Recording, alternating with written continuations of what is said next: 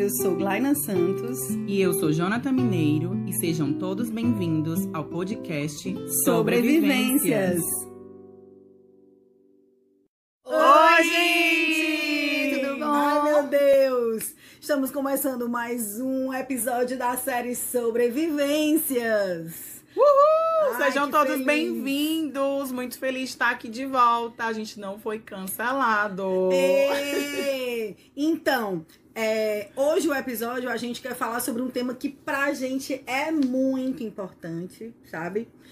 E antes da gente começar a falar sobre esse tema que a gente ama, eu quero me apresentar, nem todo mundo me conhece ainda. Eu sou Glaina, Glaina Santos. É, me considero uma pessoa simpática é, e amiga da causa que a gente vai falar hoje. Então, é, eu quero, antes de falar, antes do Jonathan falar e apresentar a nossa convidada, eu quero dizer para vocês assim que já tem uma época que muitos direitos dessa população estão sendo ameaçados. Né? Muitas lutas vêm sendo feitas e a gente está vivendo uma época de muita repressão e de, de silenciamento. É, e esse mês de junho é o mês que a gente celebra o orgulho LGBTQIA, o Pride. E é uma oportunidade para a gente poder protestar de forma pacífica, para a gente poder dar visibilidade e conscientização política sobre uma causa que, para mim, é muito importante, porque eu sempre fui amiga dessa causa. É, antes, quando a sigla era GLS, eu me considerava da sigla S, né? Mas hoje a nomenclatura mudou para poder todos terem a mesma visibilidade. Então a ONU adotou a sigla LGBTQIA+. L, de le, L para as lésbicas, G para os gays, bissexuais, travestis e transexuais, queer, intersexo, as pessoas que são assexuadas, que se consideram não binárias e todos os mais que possam estar dentro dessa categoria, dessas categorias. Então eu queria passar a palavra pro Jonathan, meu amigo querido, que tá junto comigo em todos os episódios desses podcasts. E ele depois passar a bola para nossa convidada de hoje. Oi, gente, tudo bom? Para quem não me conhece ainda, eu sou Jonathan Mineiro e faço parte do Sobrevivência junto com a Glaina, o nosso filhinho. E hoje a gente tá começando o segundo episódio, que indo ao ar num período que seria impossível a gente não falar sobre o Pride, sobre o mês do orgulho LGBTQIA+. E hoje a gente está aqui para conversar sobre essas vivências, sobre as vivências das pessoas que pertencem à sigla, dar visibilidade para as pessoas e também conversar um pouquinho sobre as nossas próprias histórias, né? Eu faço parte da sigla e estou aqui para falar um pouquinho sobre as minhas vivências e ouvir a vivência também dos meus amigos e colegas. E hoje a gente está com visitante super Ai, especial. Uma querida, uma amiga muito querida que topou esse desafio, porque é um desafio. Vir aqui se expor e falar um pouquinho sobre as suas vivências é um desafio. A gente se, se expõe, né?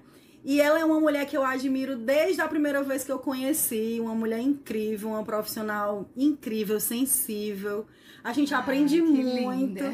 E a gente teve muita sintonia quando a gente se encontrou. O nome dela é Hanna. Hanna Linhares. A gente se conheceu no, no mundo da saúde mental e a gente se mantém viva até hoje, né, Até amiga? hoje, juntas, segurando a mão uma da outra. Exato. Fala um pouquinho de ti. Oi, gente, eu sou a Hanna. Como a Glaine disse, a gente se conheceu no caminho da saúde mental, né? Que é onde eu, eu trabalho ainda hoje, né? Sou terapeuta ocupacional, sou mulher, sou lésbica, amo a minha profissão, amo o que eu faço, né? Eu gosto de estar sempre junto das pessoas, né? Acredito que nós somos pessoas, independente de qualquer coisa. E a gente ama essas pessoas e o amor ele tem que estar acima, né, de tudo isso. E hoje eu tô aqui com esses maravilhosos que me convidaram. Eu fui super fácil, viu? Eu nem, nem tava entendendo. Eu nem tava entendendo. E eu disse assim: não, amiga, super top, vamos lá. Bora. É pra falar de vivência, vamos falar, porque não tá fácil, Primeiro, não. ela viu? disse, primeiro ela disse assim, bora. Depois ela disse assim, sim, mas pra onde é mesmo que a gente vai? Eu tenho como que é me maquiar. Como é que é? Aí depois ela Tipo quis saber. isso, Depois exatamente. é que ela quis saber pra onde ela tava indo, mas a gente tá aqui tentando abrir um espaço pra, pra dialogar sobre as vivências das, pra das se pessoas. expressar mesmo. Hoje, é LGBT. hoje o mundo vem tão difícil da gente poder se expressar e falar Uhum. o que a gente realmente quer, o que a gente realmente gosta. E esses passos são mínimos, né? Então, quando a gente tem essa oportunidade, a gente vai fundo mesmo para que as pessoas também se sintam livres para fazer isso, para se expressar, para falar sobre si. E eu sinto que nesses momentos em que a gente é silenciado diariamente, né? Várias causas são silenciadas diariamente com esse movimento que a gente vem tendo, né? Político social no mundo mesmo. Então eu acho que a gente tem que se apropriar de todos os espaços e possibilidades que a gente tiver para levantar as bandeiras que a gente acredita, justamente para a gente não deixar que as coisas sejam esquecidas e que a gente não caia em algum lugar que não nos pregi não, não privilegia todas as vozes e todas as existências. Aí eu quero aproveitar então e perguntar a vocês dois é, como é que foi o processo de aceitação. Porque algumas pessoas acham que você escolhe, né, ser assim. Mas não é uma escolha, né? É o meu jeito de ser no mundo. E pra gente é, se aceitar é um processo. Se eu Sim. preciso me acolher, me conhecer e tal. Então eu queria saber como é que foi o processo de vocês. E aí, Eu fala são- primeiro. Acho que são existências bem distintas, né, socialmente, mas é, a aceitação eu acho que é, é a etapa mais importante, né? Porque quando a gente se aceita, a gente consegue estar aberto para outras oportunidades e as, todas as vivências que se aceitar te possibilitam. Mas eu imagino que antes da, da aceitação, a gente tem a identificação, né? O Hum. reconhecimento de algo É verdade. né? E eu acho que algumas pessoas têm esse direito roubado. Elas não têm a oportunidade de se identificar por si próprias, né? De Sim. uma maneira saudável, de uma maneira é, própria e Respeitosa, respeitosa, né? Algumas pessoas são simplesmente apontadas. Você é isso. Você é É. isso. E às vezes essa pessoa é tão jovem ou tem um grau de maturidade ainda em construção que essa pessoa nem sabe o que é isso. E ela começa a ser rechaçada, ela começa a ser colocada em um lugar de menos valor, Silenciada. silenciada. E eu falo isso porque eu acho que esse foi o meu processo Uhum. né? Então, pra quem não sabe, eu sou gay, sou um homem afeminado, então, desde a minha primeira infância ali naqueles, na, naqueles primeiros anos de vida, algumas pessoas já apontavam, né? Ah, esse menino precisa que falem mais grosso com ele. Ah, esse menino precisa de mais disso. E no colégio, né, com as outras crianças, já era algo mais mais jogado na cara, né? Quase que cuspido. Quando é- são os adultos falando, é muito num, num tom de alerta, né? Toma cuidado com isso, faz assim com teu filho, faz assado, não deixa andar com fulano, não deixa ouvir cicrano. Sim. Então, com as crianças, elas têm menos filtros, né? Então, elas já vêm com viadinho, baitolo, boiola, todas as palavras pejorativas que a gente tem aí é, mundo afora, né? Uhum. E eu acho que esse meu primeiro processo, né? Eu acho que eu fui roubado, furtado essa identificação de maneira saudável. Então, logo depois é que a gente vai ficando mais velho, entendendo o que é ser no mundo, né? E todas as possibilidades que existem de ser e viver, é que a gente começa a talvez é, se identificar com alguma letra da sigla, né? E pra mim isso veio mais na adolescência, né? Quando eu realmente já tinha mais maturidade. Pra mim já foi algo um pouco diferente, né? Na verdade, eu sempre fui privada pelos meus pais de muitas experiências. Eu sou uma filha que fui muito desejada, minha mãe não podia engravidar e depois de 10 anos conseguiu engravidar de mim. E, e aí eu Filha vim, única, né, né, filha única, super desejada, que foi todas as idealizações do casal, né? Uhum. de concretizar esse filho, de uma família muito religiosa, de um catolicismo muito forte, de dentro de uma comunidade. E então eu sempre fui muito privada de ter experiências, né? Em relação a tudo, experiência com amigos, experiência com com com relacionamentos, né? Com tudo. E quando eu fui me sentir, me descobrir uma mulher lésbica, eu já tinha 25 anos. É, até então, eu não. Era como se eu estivesse sempre vivendo naquele mesmo ciclo de pessoas, onde isso não, para mim, não nunca interessou, nunca é, gerou curiosidade. Foi aí que eu fui fazer residência em saúde da família. E, e, lá eu conheci uma galera muito massa, uma galera que eu troquei uma ideia muito boa, que hoje eu digo, meu Deus, se faltava alguma coisa era isso, entendeu? Era ter essas trocas de experiência com, com gente que sabe lidar com gente, com gente de verdade, com gente Que, que, tem uma mente mais aberta. mais né? aberta, que tem que tem sensibilidade diante das coisas, que tem empatia, né? Uhum. Então a gente é, foram dois anos de residência, trabalhando e estudando é, em saúde da família, né? Então eu passei por tudo, por todos Eu acho que até falar sobre família, falar sobre essa pluralidade. Né? Exatamente. E aí foi quando eu me apaixonei a primeira vez por uma mulher. Era uma pessoa que estava na, na, na minha turma de residência. E como ela, havia várias outras mulheres lésbicas. E eu nunca tinha convivido com nenhuma mulher lésbica até então. Uhum. Então aquilo pra mim foi. Quando eu comecei a conviver, eu achei já o máximo, entendeu?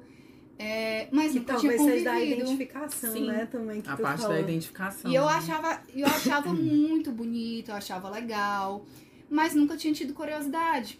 Até que alguém veio pra dar em cima de mim, né? Assim, aquela paquera. e eu não entendi nada. E a partir daí gerou, começou a gerar curiosidade. E eu me apaixonei por essa pessoa e a gente ficou e foi maravilhoso. E assim eu me descobri lésbica. E vi o quanto que, tipo assim, eu me encontrei de verdade. Porque assim, eu nunca pude ser eu mesma dentro da minha própria casa. Mesmo quando eu ainda é, me via como hétero e tudo, ainda assim eu não conseguia ser eu mesma. E depois que eu, eu me tornei essa pessoa né, que estou mais sensível aos meus sentimentos, aos meus querer, às minhas vontades, às minhas expressões, isso mudou muito. Porque me fez perceber eu sendo eu mesma Uhum. Independente de, de pai, de mãe, de família, né? Porque a gente sabe que existe um, um preconceito gigantesco que parte da família, né? E eu tive isso, até hoje tenho, mas acredito que a minha relação com os meus pais hoje mudou muito e ainda tem muito para mudar, mas mas o fato de eu assumir e eu dizer que é isso mesmo faz com que eles me respeitem mais do que Sim. eu ficar protelando algo, né, que vai acontecer em algum momento. É porque eu acho que é a afirmação, né? Quando É. a gente se afirma, a gente se empodera de um espaço e de uma voz, Isso, né? É. exatamente. E desde o minuto que. Porque no início a gente sabe, né? Fica aquele negócio escondido, Sim. é que ninguém pode saber, mas isso me Ou a gente tem que esconder isso da gente mesmo, né? Isso. Ai, não, não, não Foi é isso. assim. Será que Será? é isso mesmo que eu tô sentindo? Aí na minha situação foi um pouco diferente, porque quando eu fiquei a primeira vez, eu disse é isso mesmo. Eu já, me, ace- já... eu me aceitei no primeiro momento. Sim. Quem não me aceitava Até era pela pessoas. tua maturidade, né? Uma Tipo idade. assim, é, eu já tinha 25 anos, já, já, Uhum. Tinha já tido era relações heteronormativas, já né? tinha várias, tido várias relações heteronormativas e tal. É. Mas, mas tinha esse negócio de esconder, né? Por causa Sim. da minha família, dos meus pais, das pessoas. Eu moro, hum, sou de Sobral, né? Do interior, um lugar, um âmbito de fofoca assim surreal. É. Então eu tinha muito medo mesmo. Sim. Só que eu comecei a me incomodar com isso, porque que as pessoas que eram héteros po- poderiam fazer cenas de carinho num restaurante Sim. e eu não podia, entendeu? Então aquilo me incomodava muito. Ou até mesmo se autoafirmarem, né? Eu sou heterossexual, essa é a minha esposa, esse é o meu namorado. Isso, né? exatamente. É de você poder andar na rua de mão dada, né, gente? É uma coisa simples. E tipo assim, isso Ser livre pra fazer. ser Ser, simples, livre, pra- né? livre pra Isso. fazer É. o que, que qualquer pessoa, pessoa deveria faz. ser. É. né? E isso me incomodava de um grau, assim, que não era normal. Aí Uhum. foi aí que eu disse, não, não tem condições mais de esconder. Às vezes eu até me pego, tipo assim, amigas falando assim, e tu vai colocar isso? Amigas até falaram, e tu vai fazer esse podcast, entendeu? Uhum. Tu vai falar? Deu, mas, ó, não tenho mais pra quem esconder. Eu não preciso mais esconder. As pessoas que eu mais preservei foi os meus pais, e eu já conversei com eles, já sabem o que é Uhum. isso. Não que eles aceitem, mas é o processo deles, né? Mas olha como é legal, né? Assim, pegando a fala da Gline lá do começo de aceitação. Eu acho que esse é o processo da aceitação. É. Uhum. A gente se aceita quando a gente consegue, de fato, se empoderar do nosso espaço. Então, assim, se não vai agradar o outro, tudo bem se é a demanda do outro, É, não é né? minha. É, eu me aceito e eu estou confortável É. com quem eu sou. Então, tudo bem eu ir pro podcast falar sobre isso. Tudo, Tudo bem, bem. eu postar uma foto demonstrando bem. carinho com a minha namorada no Instagram. Né? Então, eu acho que a aceitação, ela tá ligada aí nesse Demais, espaço, com né? Eu, eu vi um- um- uma imagem que eu achei muito legal é, na- nas redes sociais, agora eu não lembro onde. Era uma tartaruga, só que ela tava toda dentro do da Casquinha Da dela, casca. né? E ela dentro tava toda na- nas cores da bandeira, Rainbow, né? E aí tem dizendo assim: só saia quando se sentir seguro. Sim. Gente, é isso. É isso. Você não precisa sair se você não estiver seguro. Sim. São tem isso, muitos verdade. preconceitos. É como a né? gente falou lá, É, né? é, tem o lance do se empoderar, mas, por exemplo, tem uma galera que mora numa família super Sem dúvida. tóxica. Sim. Uhum. Tem uma galera que passa por, passou por violência foda, né? Então, assim, eu, é um processo de, de aceitação que envolve esse empoderamento. Não né? Mas eu acho só que é você com você mesmo, né? Mas eu É acho que externo. antes de vir essa, essa aceitação social, né, de você bancar certos espaços, Hum. eu acho que vem a autoaceitação.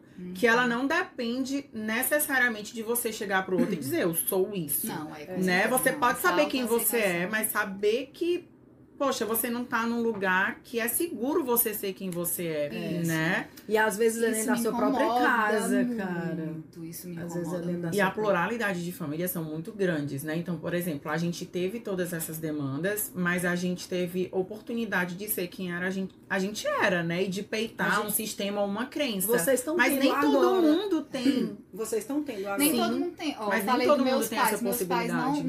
não, não aceitam, mas eles me amam incondicionalmente, né? Mas não é assim que acontece em toda casa, Sim, não é né? Não é assim que acontece. Tem pessoas que, que são violentadas mesmo.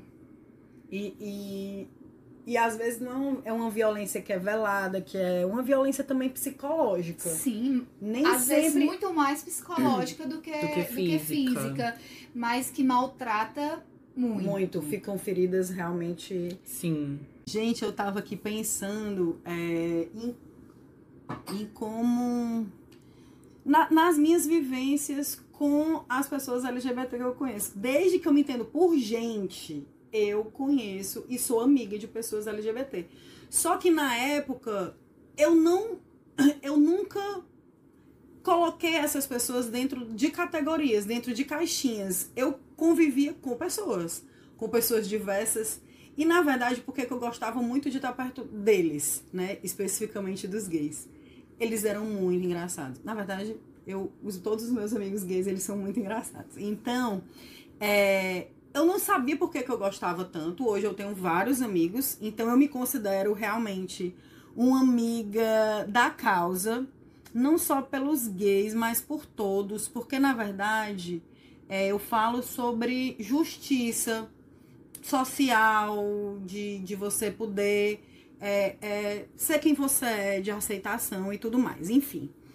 O que eu queria saber de vocês é o que eu percebo muito estereótipo, né? Então Sim, o pessoal dizia demais. que Ai, Glenn Ave Maria, tá muito travesti. Por quê? Porque eu sou eu gosto de coisas coloridas, porque eu sou mais extravagante, porque eu sou mais expansiva. Então, o estereótipo do travesti é rata dos sobreviventes.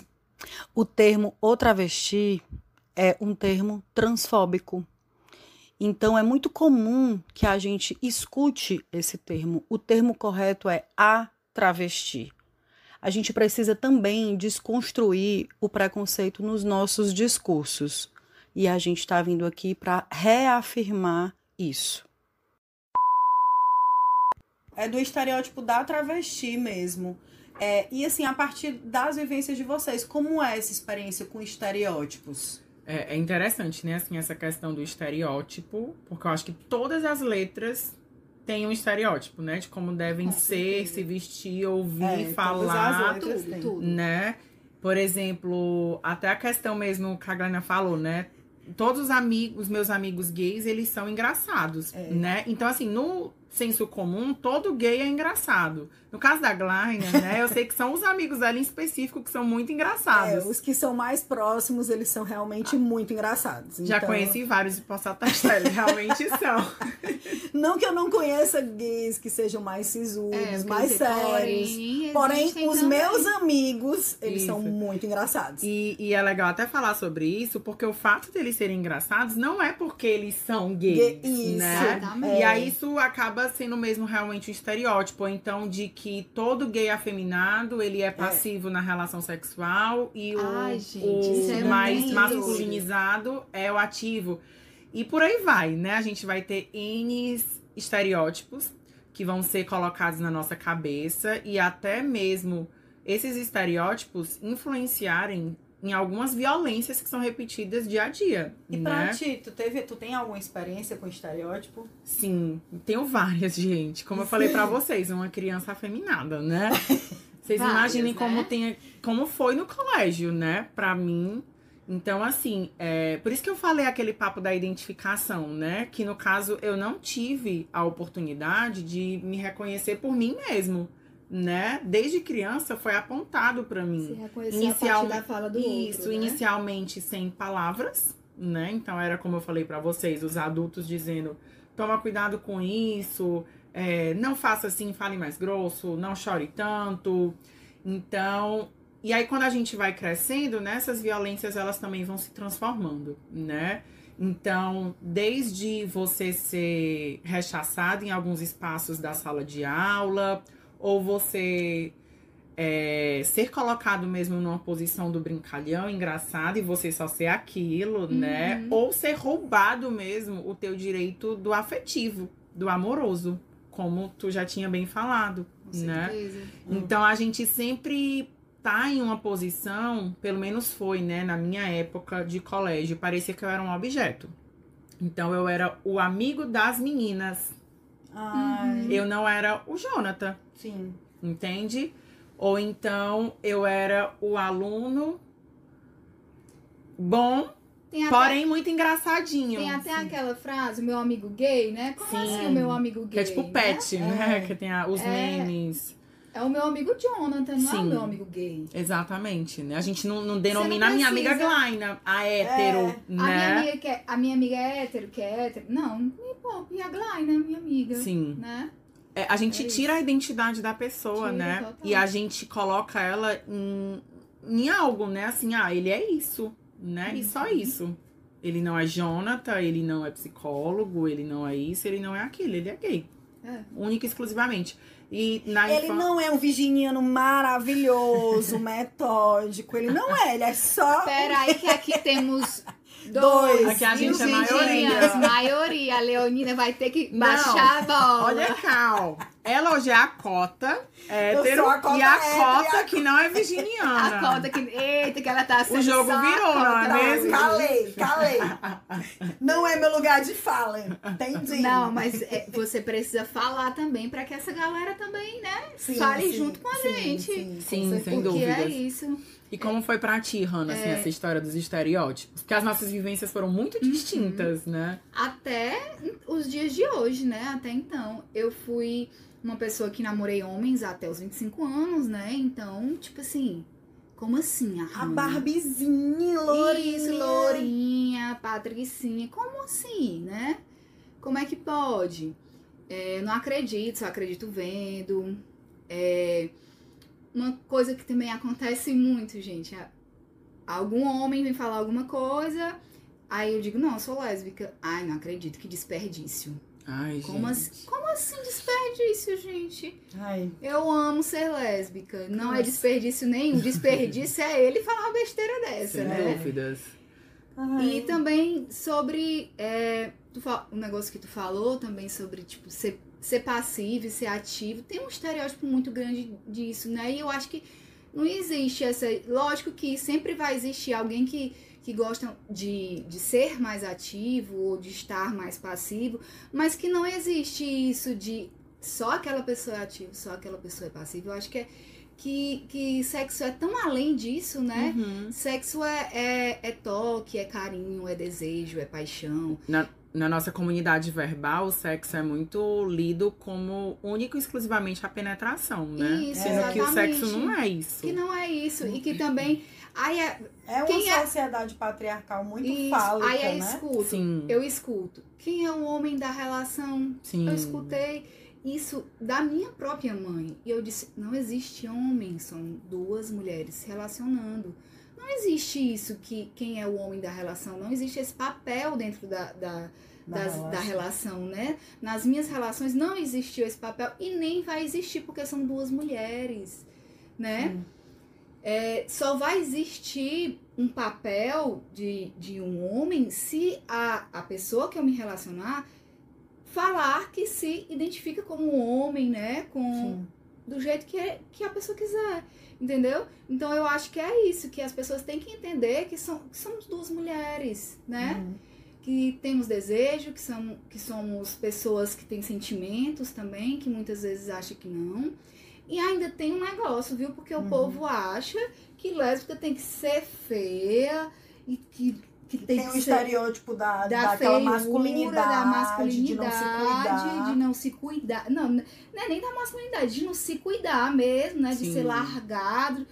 Gente, isso é tão triste de ouvir Imagina. que dá uma gastura inacreditável. Que é estereótipo mesmo. É né? estereótipo mesmo, entendeu? Mesmo, mesmo, mesmo. E isso é altamente muito violento, indigna- né? Violento, altamente violento, com muita gente, sabe?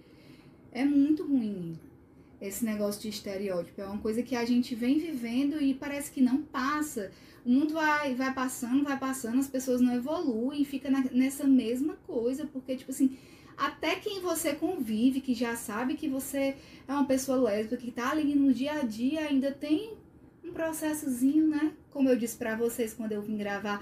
E tu vai falar sobre ser lésbica? É isso aí. Sim. Eu E queria. até na nossa, eu não sei como é pra ti, mas até na- nas questões profissionais, né, e tudo mais, tem todo um, Exatamente. É, parece que é algo mais velado ainda, mais né? velado Mas, ainda. tipo assim, ai, mas você vai colocar na sua divulgação, é, você vai postar esse tipo de conteúdo na sua divulgação profissional, né? Ou você vai deixar que as pessoas do seu trabalho saibam que você é lésbica, enfim, que você é gay, por aí vai? Eu já passei por esse processo aí, tive uma vivência pesada até num, num emprego meu. Ou então no churrasco do trabalho, né? Que é pra levar os seus companheiros, né? E aí você tem que dar um passo atrás. Não, não vou levar o meu companheiro por conta da situação, né? Como Ou do que as a- pessoas possam falar. Como foi a tua experiência? Não, a experiência foi que eu cheguei num, num trabalho recentemente, né? Não foi recentemente que eu estava chegado nesse trabalho, mas esse trabalho não foi agora. Já faz um tempo. E aí eu cheguei, ainda estava conhecendo as pessoas, ainda estava me identificando com as pessoas. Sim. E aí simplesmente surgiu a história dentro do hospital, né? Que eu era lésbica. Antes, De onde surgiu essa história? Quem está falando? Eu não sou só isso, entendeu? Eu vim aqui não foi não foi para falar Da minha da sexualidade. minha sexualidade. Eu vim para trabalhar. Eu sou terapeuta ocupacional deste hospital, Sim. entendeu? Eu não sou a Cara. lésbica do hospital, mas foi assim, entendeu? Que chato, Foi- né? Sempre a E gente o sendo que colocado nessas incomodou também da pessoa que falou isso foi porque como eu era daquele jeito, né?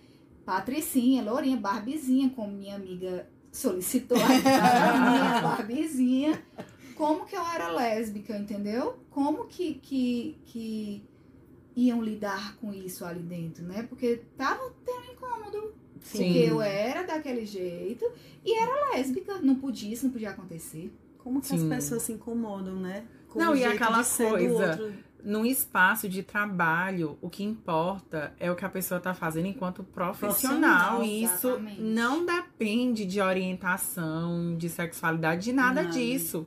Né? Então, no caso da Hannah, ela é terapeuta ocupacional. O que tem que ser lido naquele espaço é a profissional terapeuta ocupacional, né? É. Então, o quão violento é isso, né? Então, a gente sempre é atrave- atravessado por essas demandas. Todos os espaços que a gente for, a gente vai ser nomeado Vai. e caracterizado naquilo e a gente vai começar a sofrer retaliações, né? E De assim- pessoas que não aceitam a pluralidade da vida. Não, não que a gente não vá, não vá demonstrar que, Sim.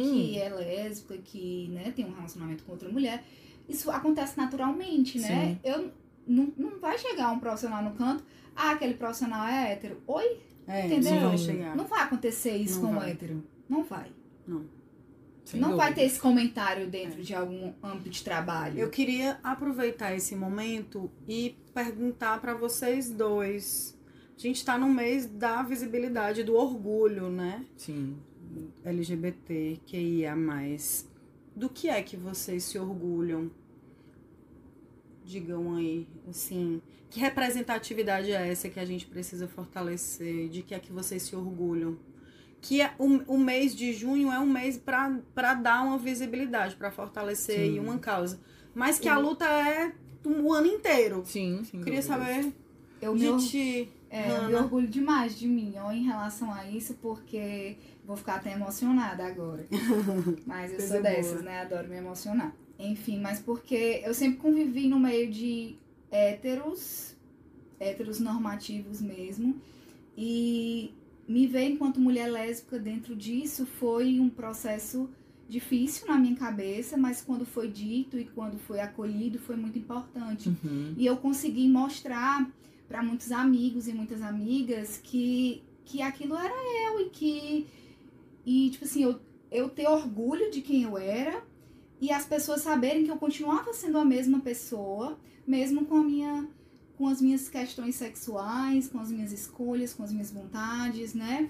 E poder passar para eles e ver que, que, que o fato de eu ser fez com que eles diminuíssem até o preconceito, né? Porque o preconceito ele tá enraizado em todos Sim. nós, né? Foi construído na gente, até mesmo até nós mesmos que estamos dentro da sigla, Sem a gente tem dúvida, preconceito, né? Uhum. Sim. Então, eu vi que, que eu ter orgulho disso fez com que os meus amigos que não tinham convivências tivessem orgulho também, porque, poxa, a minha amiga que eu tanto amo, né? Tá aí Uhum. lutando por isso também, e eu vou lutar junto com ela. Vira uma causa da pessoa Sim, também, né? Exatamente. E aí a Foi- importância do, da nossa rede de apoio, né? Isso, exatamente. Eu tive uma rede de apoio maravilhosa de amigos, graças a Deus, porque foi difícil realmente em, em relação a, a familiar, porque na minha descoberta não foi assim, uma pessoa descobriu, depois outra. Foi Sobral inteiro descobriu ao mesmo Sim. tempo, né?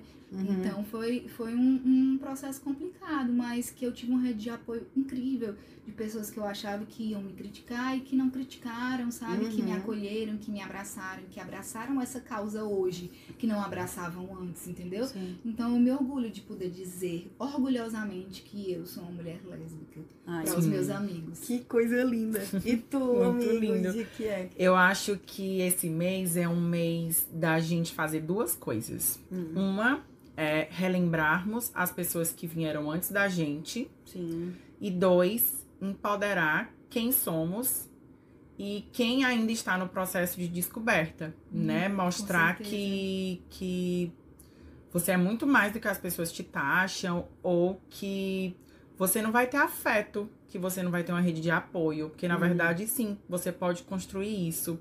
A gente tem que se apoiar, se empoderar e também segurar na mão daqueles que ainda não conseguem gritar pro mundo, né? É, Ouvir quem eles é. são, né? E falando um pouquinho sobre a gente resgatar, né, as pessoas que vieram antes da gente, eu acho sempre importante frisar isso, que as conquistas que a gente tem hoje sejam Sim. poucas ou muitas. A Sim. gente sabe que ainda tem muito para conquistar. Sim, Essas com certeza. conquistas elas vieram de vidas. Até pouco tempo atrás, De ser gay, por né? exemplo, É. era crime. Você era preso, Preso. por ser gay. Até E era tido como atrás, doença é- mental. É, era, da- não tava lá no Você podia ir para um das manicômio doenças. da vida e ser violentado de todo jeito possível, ou você e poderia ser mentalmente preso. por conta disso, Sem dúvida, né? ser também. roubada a tua vida, a tua história, as tuas experiências, as tuas vivências.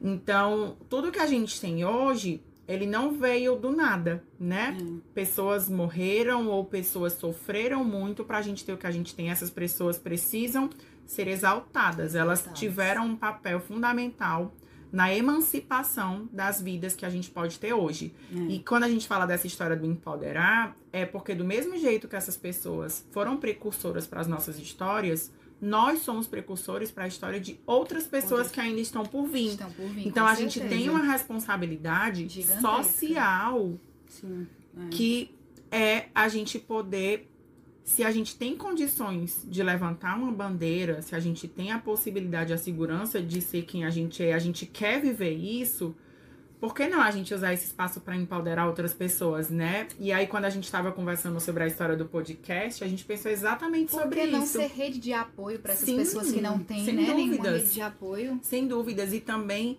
é, todos os espaços que a gente tiver, né? Pra mim é assim, todos os espaços que eu tiver de poder levar esse assunto, levar conhecimento, eu vou, vou assim, fazer. E é a mesma coisa com a É. Glaina, por isso que a gente, inclusive, que- adiantou que- este episódio, né? A gente tanto precisa desse isso. episódio. Porque é, é como eu falei no início do, do podcast, a gente precisa dar voz, a gente precisa dar visibilidade, a gente precisa conscientizar. É, eu sei que a não é uma obrigação, enquanto mulher gorda, é, a gente não precisa estar o tempo todo educando e ensinando as pessoas. As pessoas também precisam ter autonomia e responsabilidade dúvidas. de sem dúvidas. buscar, né? A gente tá em 2021, as pessoas precisam saber sobre isso. O Mas Google exi- tá aí, né? né? Mas existem pessoas que estão numa condição de extrema vulnerabilidade por serem LGBT. Então, essas pessoas, muitas vezes, elas não sabem a quem recorrer, né? Elas não sabem a quem pedir ajuda.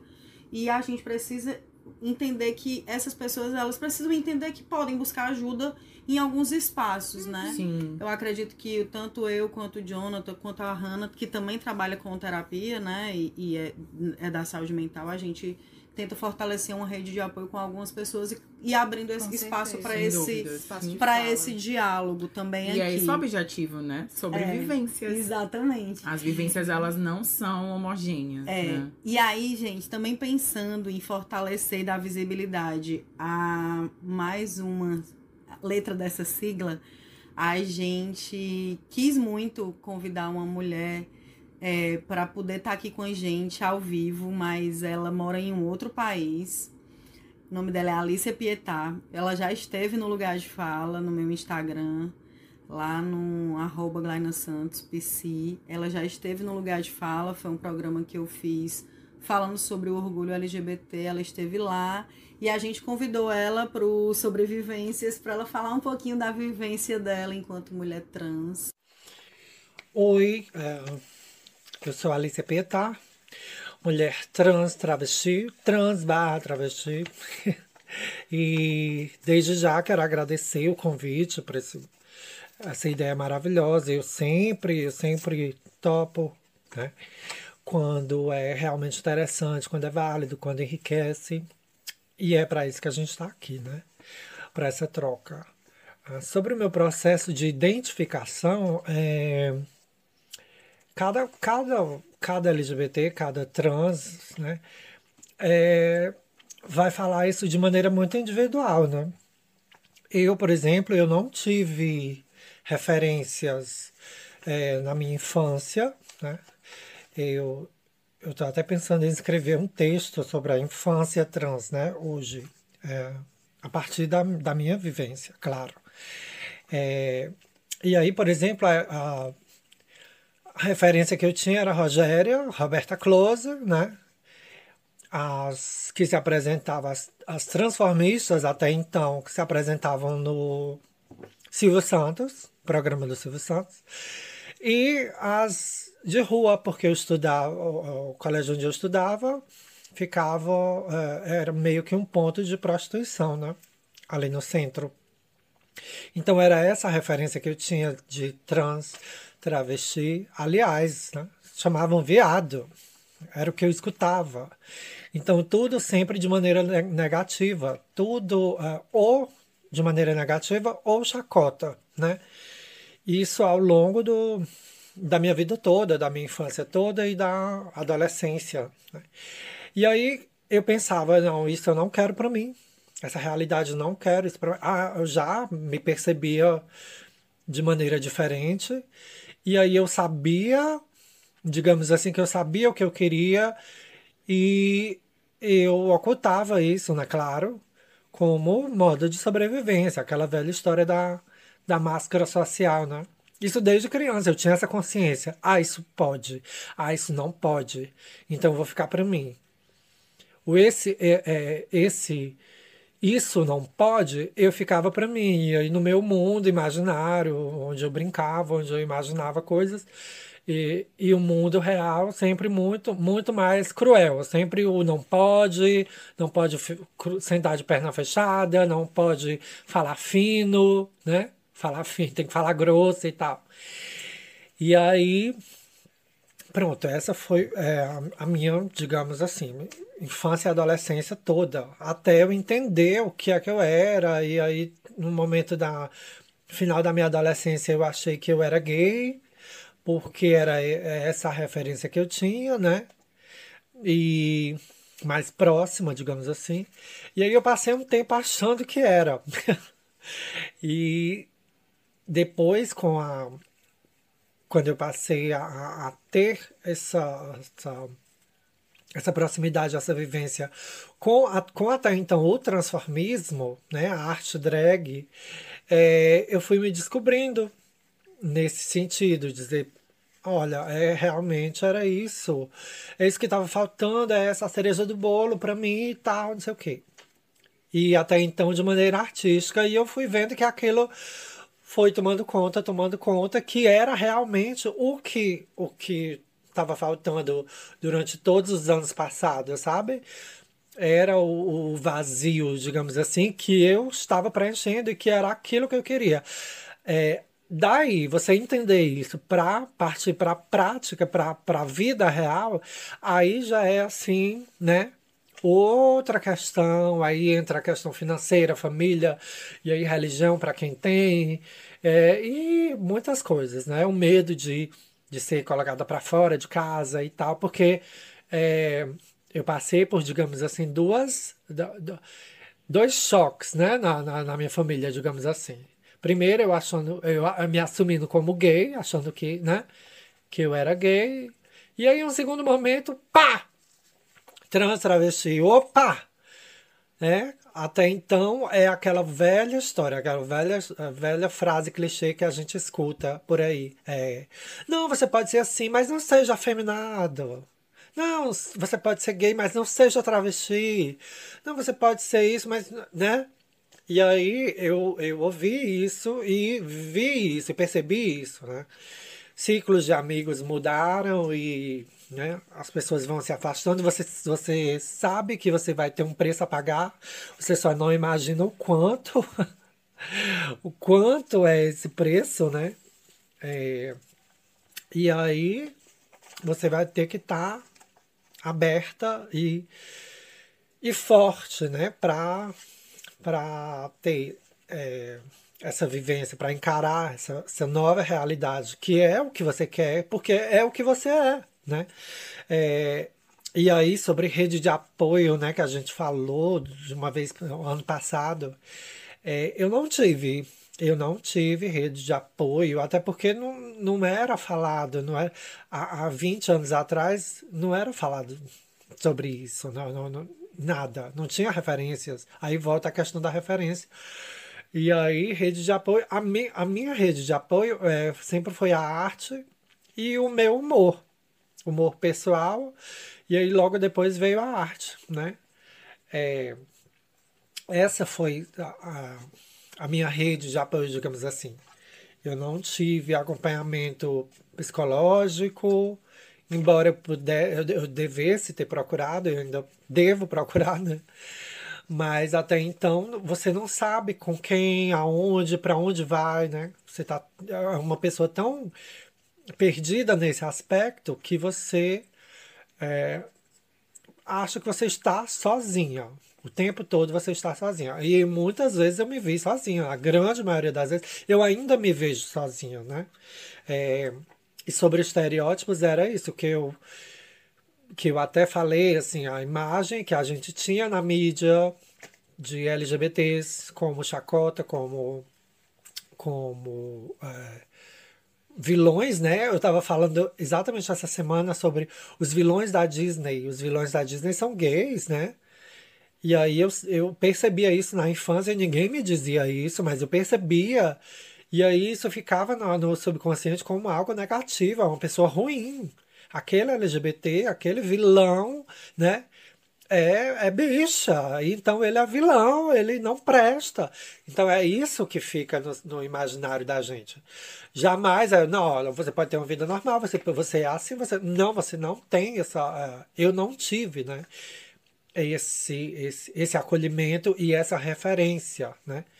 É, e, e aí vem o estereótipo da trans, que é o que? É o objeto de desejo, o objeto sexual apenas. É o fetiche, é o exótico, né? é o imaginário sexual masculino e pronto.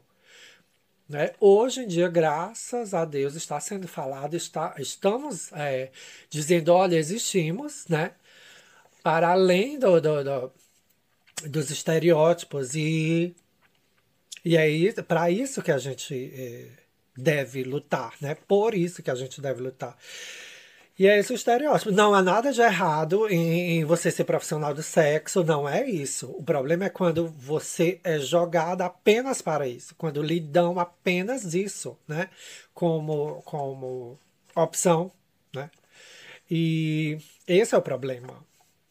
Quando te veem apenas como isso, né? Quando quando você, por exemplo, entra num, num, num aplicativo de, de, relacionamento e aí a segunda pergunta é, que o cara faz é se você eh, tem vagina ou pênis, se você quer transar, na segunda frase, né? Ou na primeira.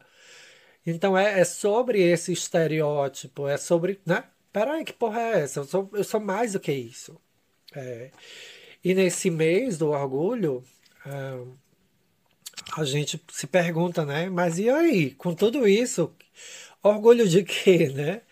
É, hoje em dia eu posso falar com todas as letras, preto no branco, colorido, colorido, né? que eu passei por várias coisinhas, coisinhas e com isso eu posso dizer que eu me orgulho muito de ser quem eu sou hoje, de ser essa pessoa, de ser essa mulher, de ser essa travesti, de ser essa trans. Alicia Mota Campelo e Alicia Pietá. É, e é isso, assim, eu tenho um orgulho de poder ser finalmente quem eu sou, né? Não é, não é, não é ah, eu escolhi, não, não é, é não é, eu escolhi ser feliz, eu escolhi viver, né? Mas é simplesmente poder ser quem é. Isso deveria ser uma coisa básica, isso não deveria nem ser, questionado. Então, o meu orgulho hoje é poder viver, vivenciar tudo que eu sempre quis quando eu era criança. Tudo que eu sempre quis quando eu era adolescente como eu sempre me vi. Essa foi a forma que eu sempre me vi. Então, esse é o meu orgulho. De me olhar no espelho e dizer: porra, eu sou foda.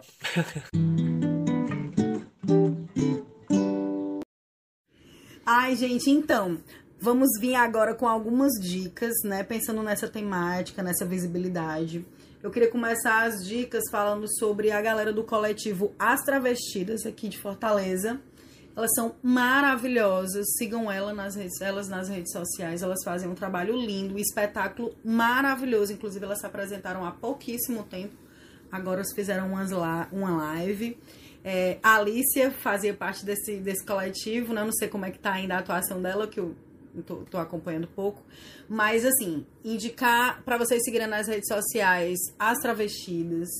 É, assistam um documentário dirigido por Leandra Leal, Divinas Divas, que conta a história das travestis no Brasil, maravilhoso. É, tem um filme chamado Girl, que conta a história de uma adolescente, de uma menina trans, né? Uma bailarina muito sofrida, muito profundo o filme, muito profundo e muito sensível, porque quebra um pouco o paradigma das famílias que não aceitam. Então a família dele ela, ela é criada pelo pai e tem um, um, laço muito forte com esse pai. Eu também não vou dar spoiler, assistam Girl. E outro, uma série da Netflix que é Pose, que é muito massa, muito legal também. Então são essas dicas que eu tenho para dar hoje. E você, Hanna, quais são as dicas? Vamos lá, muitas diquinhas.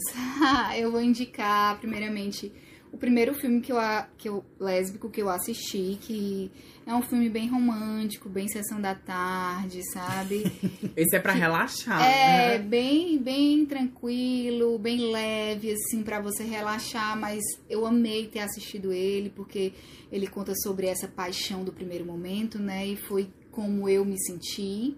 É, eu tive essa primeira paixão, esse primeiro amor que foi algo avassalador e, e eu acho que demonstra muito nesse filme e acho que vocês vão gostar. O outro é um documentário também, que eu sempre esqueço o nome, mas a Glória vai me ajudar a lembrar. Secreto e Proibido. Secreto e Proibido, exatamente.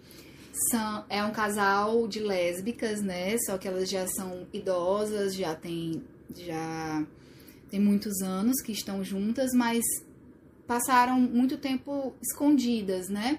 E de, depois de, de, idosas, já elas conseguiram fazer o casamento e foi, que assim, lindo. a coisa mais linda do mundo. Como e que a, é o nome? Repete. É Secreto, Secreto e Proibido. proibido. Certo. E foi, foi lindo, porque a família abraçou a causa, sabe? Os amigos. Foi muito especial para as duas, né? Uhum. É, demorou tanto tempo, mas elas conseguiram, né? E, e é isso, assistam, que é muito bom.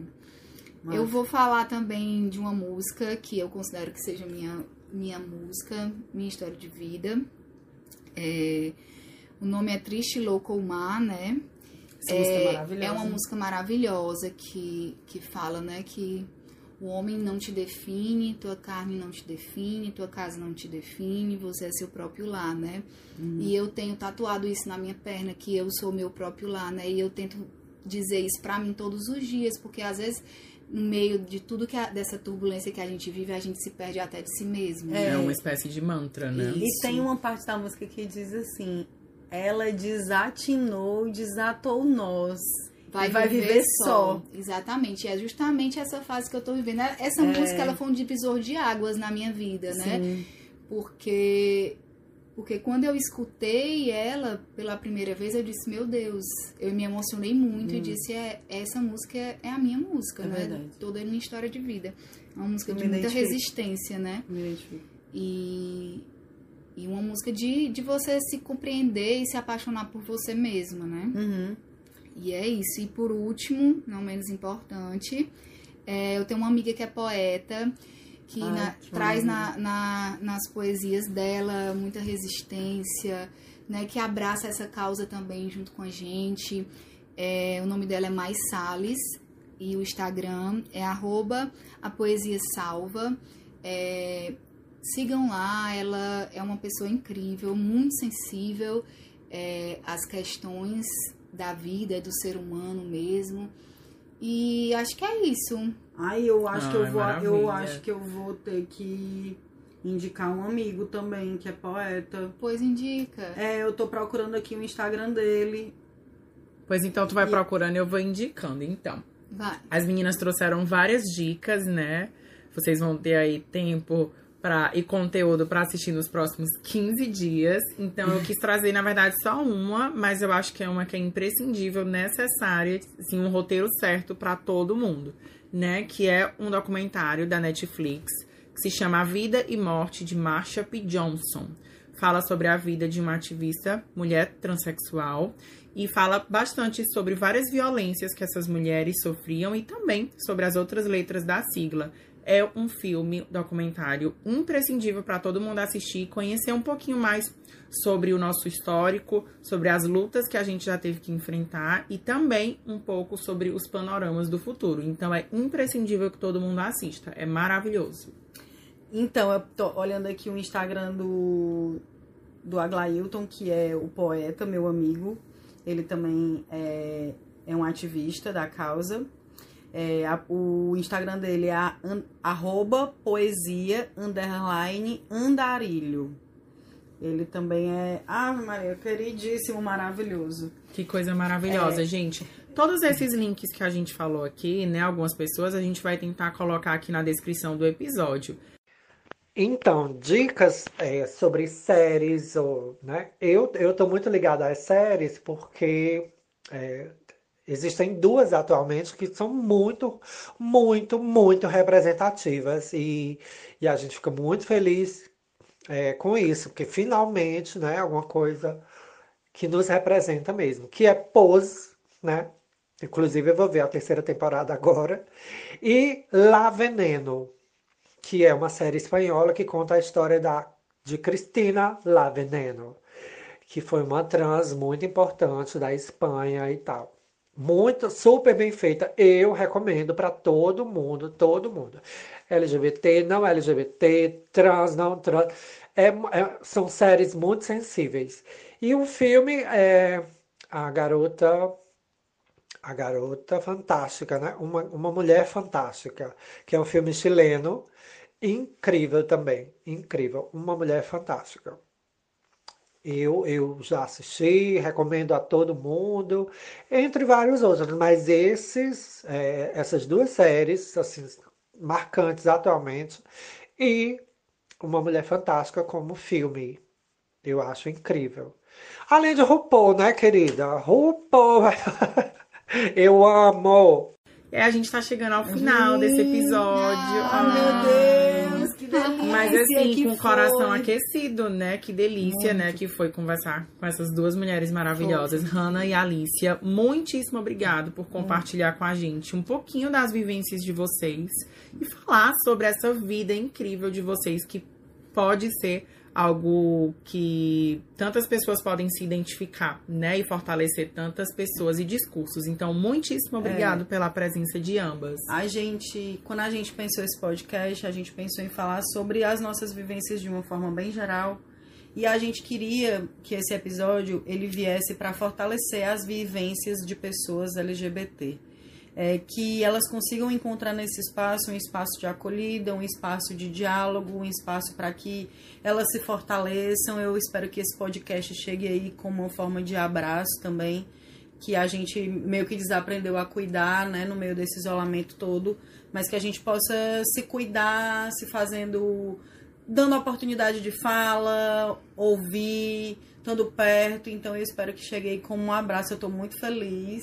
É, queria muito ter ouvido mais vocês. Eu acho que uma hora é pouco é, para tudo que vocês têm para dizer. A gente tem muito que conversar sobre isso. Se a gente precisa falar mais sobre isso Sim. sempre que tiver oportunidade. Vamos fazer parte 2, 3, 4, É. 5, quantas forem necessárias. Pedir também para vocês seguirem a gente nas nossas, nossas redes sociais, no Instagram. A gente é Sobrevivências Pode.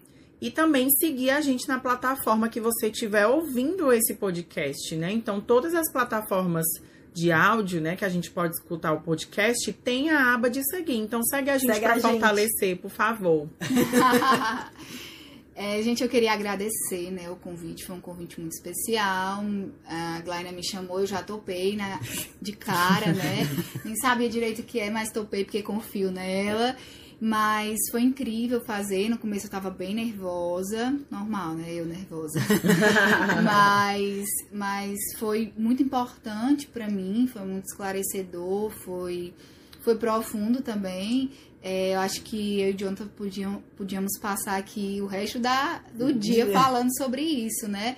Porque é o realmente que a gente viveu e, e são, são muitas vivências, né? Como não só a nossa, a de todo mundo, né? Sim. E, e isso, é, isso serviu pra, pra gente se acolher, né? Pra gente se cuidar, né? Ter, ter como se fosse um colo, né? Pra que as pessoas entendam que existe esses lugares também de fala, de colo, de, de aconchego, né? E eu me senti super, super aconchegada aqui com vocês Ai, hoje. que delícia. Foi lindo. E só gratidão. Meu sentimento nesses últimos dias tem sido de muita gratidão. E hoje, mais um, um capítulo de muita gratidão. Obrigada. Oba! Gente, a gente tá encerrando o nosso episódio. Muito obrigado, meninas. Muito obrigada a todos vocês que nos escutaram até aqui. E até breve. Beijo! Beijo!